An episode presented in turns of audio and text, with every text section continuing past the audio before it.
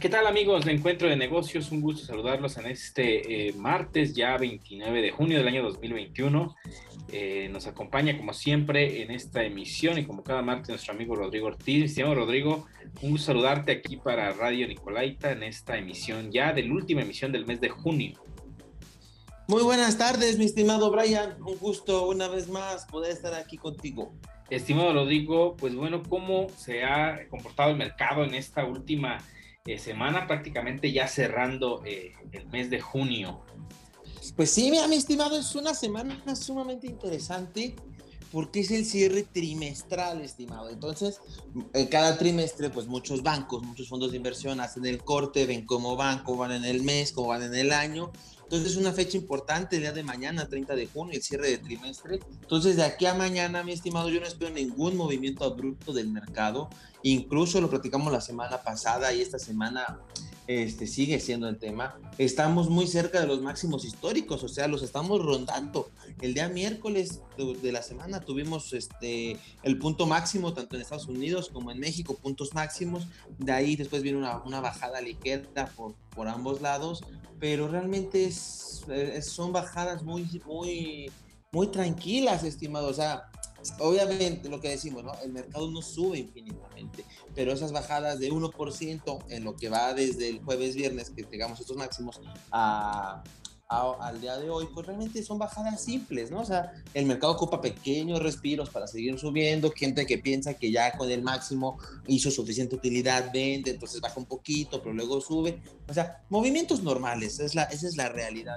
Lo que hemos tenido movimientos normales, seguimos en esos niveles de máximos históricos, tanto en Estados Unidos como en México. En México un poquito más, más golpeada la, este, la bajadita, pero no, no es mucho, que es en Estados Unidos y entonces, pues las bolsas siguen de fiesta, viene el cierre del trimestre, ya más bien empezando julio, vamos a ver cómo se comporta esto, porque sigue habiendo factores de riesgo. O sea, el factor de riesgo más importante que ahorita vemos es la variante Delta del COVID.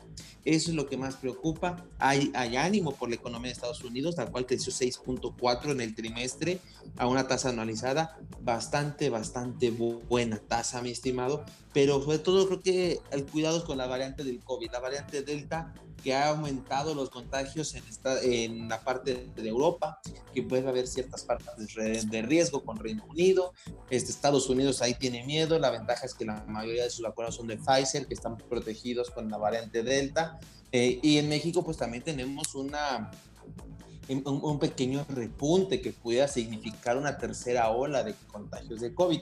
Entonces creo que sí, ese es el factor de riesgo, pero los mercados están de fiesta y van a seguir de fiesta por lo menos de aquí a julio, que veamos cómo toman ahora sí la noticia de la variante Delta.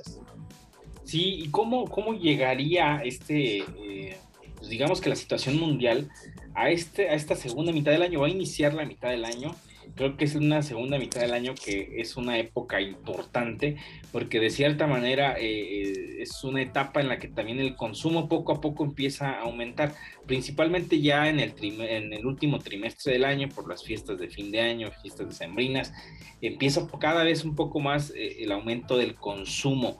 ¿Cómo ves que, eh, que los inversionistas ven esta última mitad del año, esta segunda mitad, comparación con la primera parte del año ha sido como que de despegue de la economía? ¿Qué esperarán los inversionistas estimados en esta segunda mitad? Que, muchos tienen la esperanza de que sea un despegue aún más eh, fuerte que, el que se tuvo en esta primera etapa del 2021. Sí, mire, estimado, aquí realmente el, problema que, se tiene es la, parte de, este, ¿Cómo te diré? la, variante Delta. Yo me mantengo en, esa, en, esa sintonía de la variante Delta, es el problema, porque, no lo comentaba, la parte más golpeada está siendo en Asia.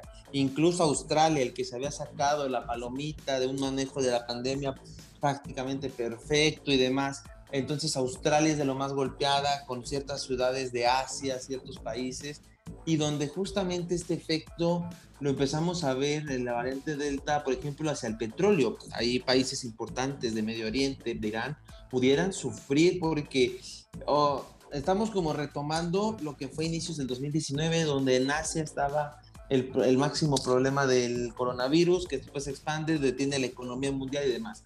Entonces, una situación similar siente la, la OPEC que va a tener junta esta semana, reunión para ver lo del recorte a los barriles de petróleo, si ya se quita o no. Pero pues el barril de petróleo está sobre 75 dólares, muy buen precio. Y por eso ellos quieren aumentar producción. Pero si viene justamente otro, otra ola a nivel mundial de casos de COVID y empieza a, nuevamente a desacelerar las economías después de esta fiesta que hemos tenido este semestre, pues realmente es, es preocupante. Entonces, el, asegurar que la economía va a seguir con estos buenos números en lo que resta del semestre, quiero ser optimista y decir que sí, que viene la recuperación. Justamente, obviamente, tú lo dices, las economías crecen más a finales del año por las fiestas, porque el consumo aumenta y recordemos que hay mucho ahorro, todavía hay mucho ahorro en el mundo en Estados Unidos, en México todavía hay mucho ahorro que pudiera salir. A lo mejor lo están guardando por unas vacaciones o, eh, y sobre todo lo mejor en diciembre. Entonces pudiera aumentar muchísimo el gasto y ahí ayudar al de la economía. Pero si por algo se viene otra vez el golpe que digo de la variante Delta, que hay que ver cómo se, se comporta, no lo podemos menospreciar, pero tampoco nos debemos de panicar. O sea, es es ver qué va a pasar, pero si nos lo menospreciamos va a pasar como cuando nace el COVID, que nadie, todo el mundo pensó que ahí se iba a quedar y listo, y si lo, nos apanicamos, pues vamos a generar este efecto de que porque pensamos que iba a pasar, pues realmente pasó. Entonces necesitamos mantenernos muy en una línea media, línea neutral, estar cuidándonos, ver qué pasa, pero yo creo que la variante Delta es la que va a marcar el crecimiento económico de aquí a fin de año, porque también eso es importante. En la cuestión de la vacunación, estimado, si no se hace rápido, da espacio a nuevas variantes, este, porque cada contagio el virus muta ligeramente. Entonces, si va a haber muchos contagios, eh, el virus va mutando, mutando y puede que esa mutación ya no sea efectiva la vacuna que, usaste. Por eso es la importancia de, vacunar rápidamente, de, vacuna, de que la gran mayoría de la población se vacune para que esta inmunidad esté. Entonces, al tú ya estar vacunado, y no dejar que ese virus se desarrolle, que entre en tu cuerpo y que tu cuerpo lo deseche de la mejor manera sin estar contagiando, pues es la forma realmente de cortar esto. Entonces yo, yo lo, mantengo, la variante Delta es el, el, punto de aquí a final del, del, año, en este segundo semestre, no la quiero menospreciar, no quiero panicar, pero es la que va a marcar. Y yo espero que el crecimiento económico siga como se espera, pero debemos seguir siendo cautelosos, estimado. Sí, mencionas algo que, creo que es un, factor que, pues no un factor fantasma, podemos decir así, porque ya se esperaba que esto pudiera suceder, que lo de la batalla contra el COVID no se ha ganado. Hay un avance de vacunación importante en varias partes del mundo, pero no es una batalla que se esté ganando, es una batalla que ya pueda decirse hemos superado la pandemia y, no nos preocupemos. La realidad es que eh, surgieron estas mutaciones del virus que eran, eh, pues por lógica, que fueran a darse después del tamaño del problema que se tuvo con la expansión del virus y esta variante Delta que, que salió de India y que se ha esparcido por varios países del mundo ya está comenzando a tener preocupación y creo que ya estadísticamente se tiene el dato de que en la temporada en la que las temperaturas bajan en diferentes regiones del planeta hay eh, pues ha habido brotes nuevamente del virus. Entonces aquí cabrá la, la, duda de qué pueda pasar de aquí a fin de año. Esperemos que la vacunación siga avanzando, que al menos por ahora no se ha detenido pero que sea un factor importante para que exista al menos una inmunidad de, la población en su gran mayoría y que no podamos ver cierres eh, de comercios como lo vimos eh, eh, pues en 2020, que, que, es prácticamente catastrófico, al menos creo que las economías han aprendido algo mucho, muy importante, estimado, de que eh, muy difícilmente van a volver a cerrar como se cerró. Creo que se van a buscar alternativas para que los comercios sigan eh, pues fluyendo, sigan trabajando y que no paralicen sus actividades porque ya vimos que el efecto es sumamente eh, pues devastador. Ya un segundo cierre no lo va a aguantar nadie, ni aquí ni en ninguna otra parte del mundo. Esa es una pues realidad tajante Entonces, habrá que seguirnos cuidando todos, estimados, los que estén y los que no estén vacunados. Eh, hay que tomarlo mucho en cuenta, hay que seguir siendo cautelosos, seguir usando la mascarilla donde vayamos, eh, tratar de mantener la higiene total en, nuestras manos, este, estar totalmente protegidos. Insisto, se esté o no se esté vacunado, porque de esto va a depender mucho, eh, pues que, no vaya a existir un brote a largo plazo, estimado. Así es, estimado, lo comentas perfectamente, de muy buena manera. Este, hay que seguirnos cuidando, hay que seguir cautelosos, eh, evitar, eh, eh, o sea, mantener una, una, nueva normalidad, ¿no? O sea, no, no volvernos a encerrar, porque, un, porque volvernos a encerrar destruye la economía, pero no estar este, yendo a eventos masivos y de este tipo de situaciones, porque un lo que decimos, otra vez una ola de contagios fuertes puede generar otra variante y que incluso echar a perder la cuestión de las vacunas, o sea, que la vacuna no sea apta. Y eso pues, fue lo que pasó en India. En India fue tanto el contagio que dio para esta nueva variante, la variante Delta, y que es más contagiosa. Entonces, este, por ejemplo, si tú dices que ya voy porque estoy vacunado, no todas las vacunas que se han aplicado en el país son, este, tienen inmunidad a la, a la variante Delta. Entonces, todo te puedes contagiar, estimado. Entonces, como lo dices, hay que seguir manteniendo precauciones y hay que estar muy atentos. Y pues mira, estimado, hay otra noticia poco saliendo aquí del, del coronavirus muy interesante en, en Estados Unidos y que va de la mano con los mercados, o sea, el mercado que sigue subiendo y subiendo, es Facebook, estimado. Facebook logró llegar a ser una empresa de un billón de dólares de capitalización y fue a raíz de que se, se votó, se dijo que no, vas, que no es una que no es un monopolio, o sea que Facebook no existe como monopolio. Está bastante interesante lo que dijo la Corte, porque dice, al final la definición de monopolio que existe en la ley es que es un factor preponderante este, y que puede subir los precios de, sus productos indiscriminadamente y la gente los va a consumir. Entonces eh, es padre porque Facebook se defendió diciendo que ellos al final lo que son es un medio de comunicación. Entonces, al ser un medio de comunicación, pues tú puedes hablar por teléfono, hablar en persona, hablar por correo electrónico, etcétera. O sea, que había varias formas de que tú te puedas comunicar y que por ende no era un monopolio y al final la corte lo dio como bueno. Y entonces esto ah, le da un impulso a sus acciones, hace que suba, pero pues hablamos de eso, o sea, el mercado está de fiesta, que cualquier buena noticia la toma de esta manera. Obviamente los jueces ahora van a buscar este, la parte de cambiar esta legislación para que de una u otra manera estos medios masivos de comunicación que tienen demasiado poder, pues al final logren este, ser mayormente regulados, porque al final también Facebook se defendió de que es un servicio gratuito, que ellos no cobran.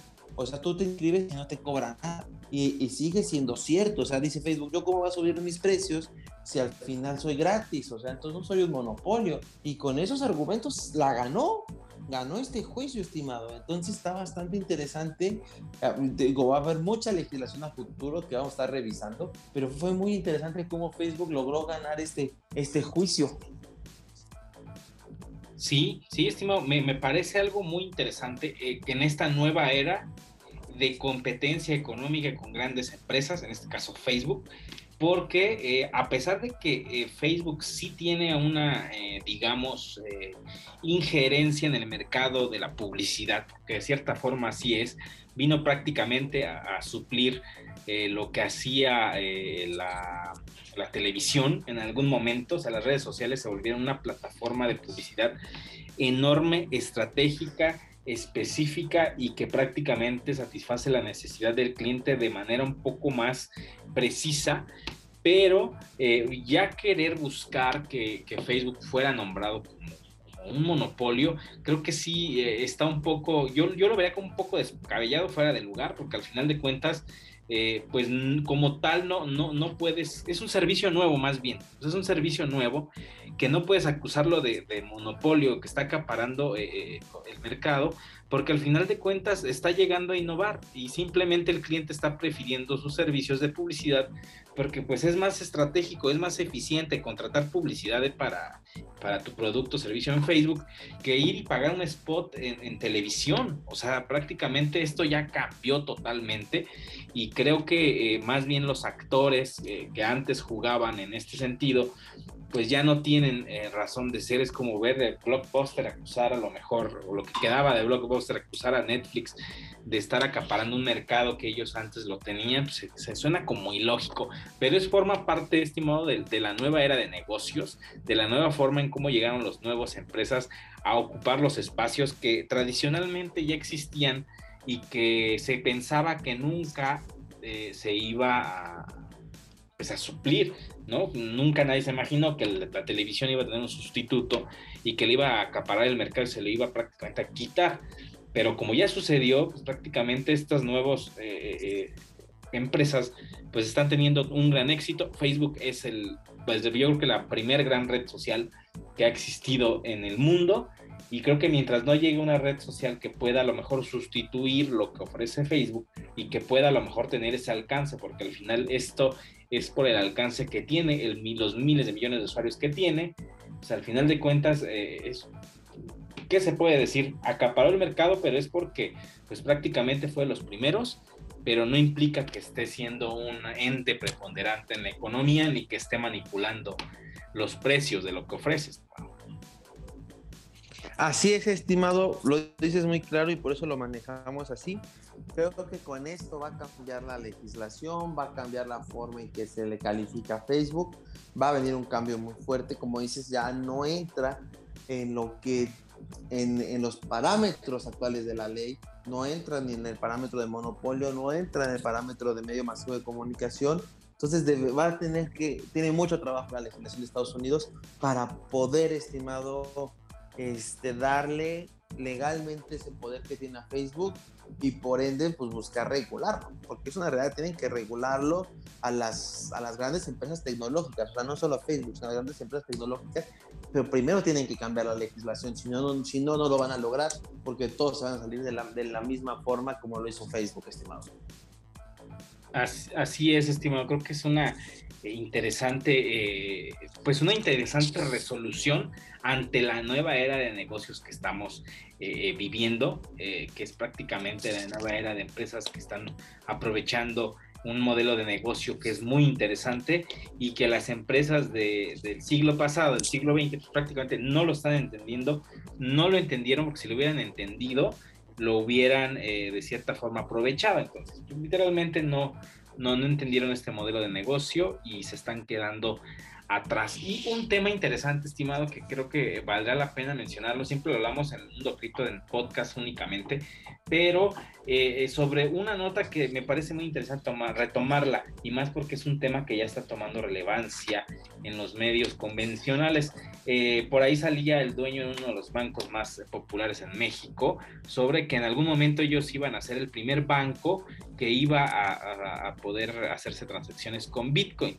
Y pues no tardó mucho el, Banco Central y a través del sector de Hacienda en emitir un comunicado sobre Bitcoin y sobre lo que pueden hacer y no pueden hacer los bancos, prácticamente una eh, algo que ya se sabía, los bancos no pueden operar con este tipo de eh, visa, pero causa mucha confusión, estimado, porque hay, por ejemplo, plataformas como Bitto que son totalmente confiables, reguladas y legales. ¿De qué podemos hablar al respecto, estimado? Sí, mira, estimado, es muy interesante lo que dices. Lo que sale a decir Arturo Herrera sobre que no es una moneda de curso legal en el país y que los bancos no pueden comercializar con esto, para empezar, no dijo nada nuevo. O sea, lo que siempre hemos dicho. Eso es algo que ya sabemos, que un banco hoy en día no se lo puede ofrecer y que al mismo tiempo sabemos que no es de curso legal porque no, no hay una legislación. Hay una legislación que lo maneja como activos virtuales y que falta el reglamento justamente por Banco de México. Entonces, hasta ahorita no hay nada nuevo.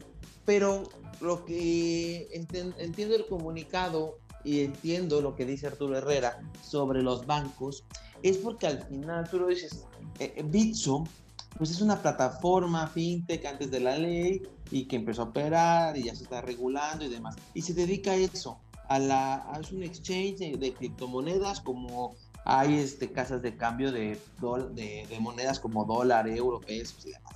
Entonces mantiene ese sistema de negocio.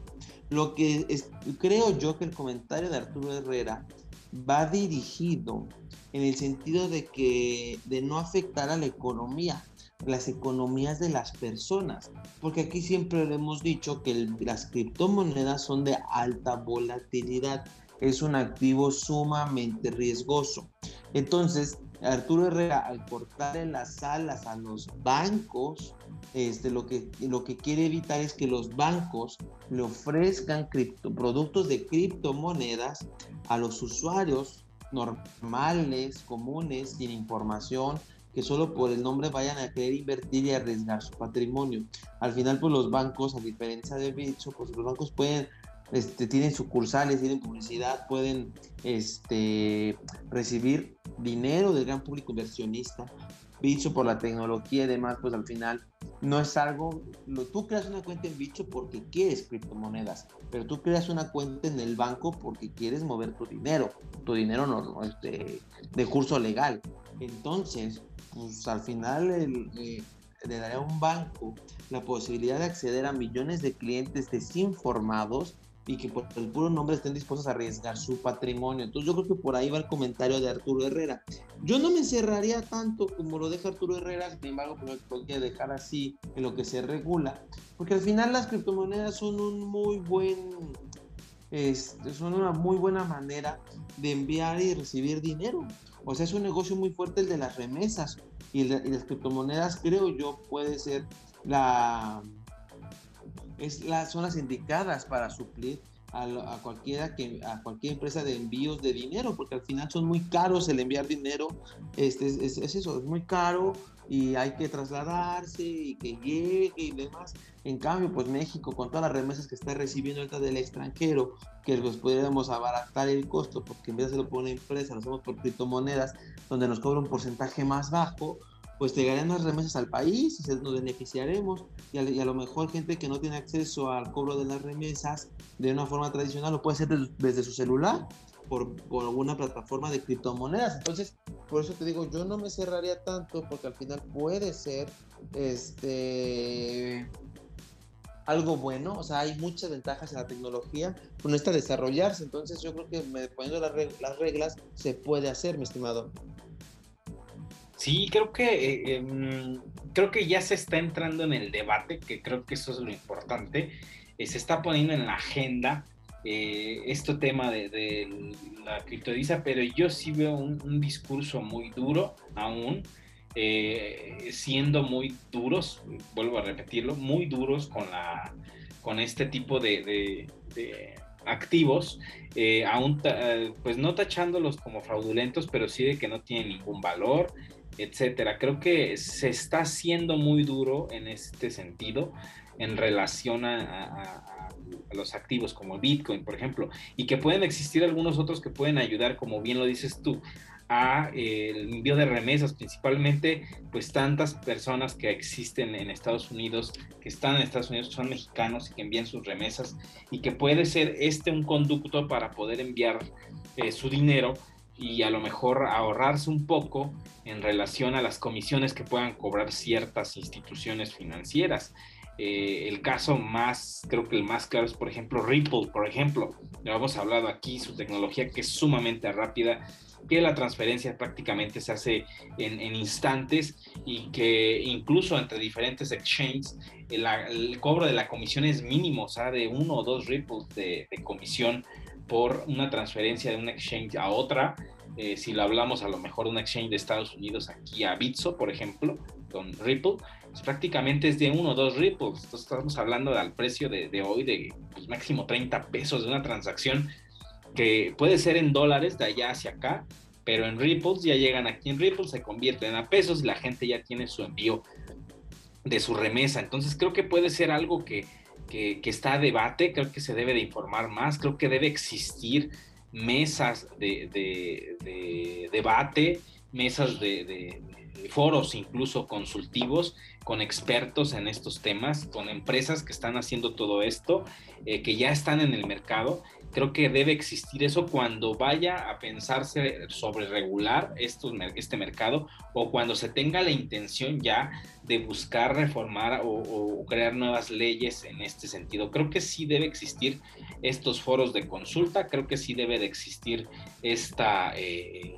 si lo podríamos llamar, eh, apertura en la opinión, creo que no se debe ser tan duro, eh, porque ya hay otros países que van a aprovechar esta parte, o sea, los países que prohíban el uso de Bitcoin y, el uso de criptomonedas se van a quedar atrás, estimado, porque van a, es un mercado ya muy fuerte y muy sólido de miles de millones de dólares, y quien se niegue, pues va a haber otros que lo acepten, ahí está el caso de Salvador, y van a comenzar a llegar inversiones allí.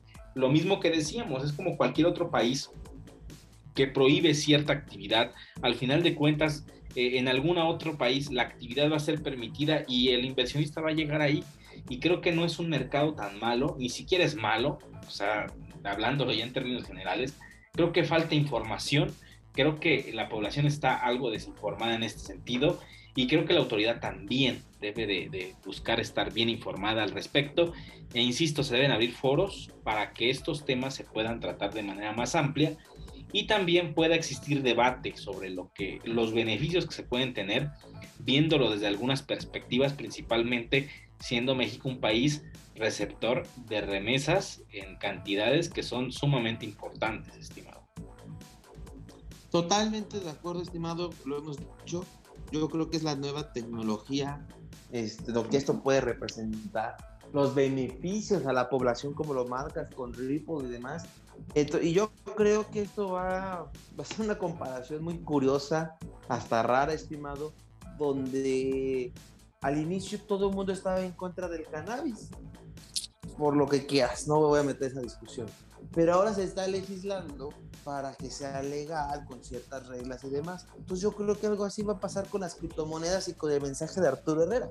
Empiezas muy duro, totalmente no, lo prohíbes, va a llegar la presión social, va a llegar el uso, este, incluso pues uso clandestino, porque no se puede, porque no es legal, que esto, que el otro, que al final la presión va a terminar por regularlo y va para evitar fraudes o evitar riesgos a la población. Entonces yo creo que va a ir, va a ir un poco encaminado con este ejemplo burdo o absurdo que a lo mejor doy, pero yo creo que así va a ser y así va a quedar Arturo Herrera, como que de un comentario que al final pasó todo lo contrario.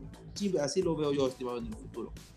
Sí, y también creo que son otras generaciones ya, también es una generación de, distinta a la que seguramente está eh, llegando al poder y también hay una discrepancia de opiniones que seguramente pues también debe de, cambiar. Eh, lo comparamos con el presidente de El Salvador, que es un millennial, que es este, menos de 40 años, tiene un pensamiento un poco más abierto y está abriendo el debate a nivel mundial con este tema del Bitcoin. Entonces tal vez eso fue un factor, pero bueno, lo seguiremos hablando eh, eh, más adelante, estimado. Llegamos ya a la parte final del programa, el tiempo en radio es corto pero seguiremos analizando este tema que está muy interesante en Mundo Cripto, estimado, a través del el podcast de Encuentro de Negocios. Muchas gracias por haber estado con nosotros, estimado. Gracias, estimado. No para despedirme, recordarles a la gente que la semana pasada en la Junta de Banco de México, Banco de México sube la tasa de interés en 25 puntos base, quedando en 4.25 la tasa de referencia. Después lo, platicaremos más, más a detalle qué significa esto, pero pues, eh, dándoles el dato de lo que pasó también la semana pasada. Excelente, estimado. Pues bueno, llegamos a la parte final del programa y nos escuchamos la próxima semana aquí a través del 104.3 de FM Radio Nicolaita. Recuerden, somos el único programa especializado en temas de negocios de la ciudad. Hasta la próxima.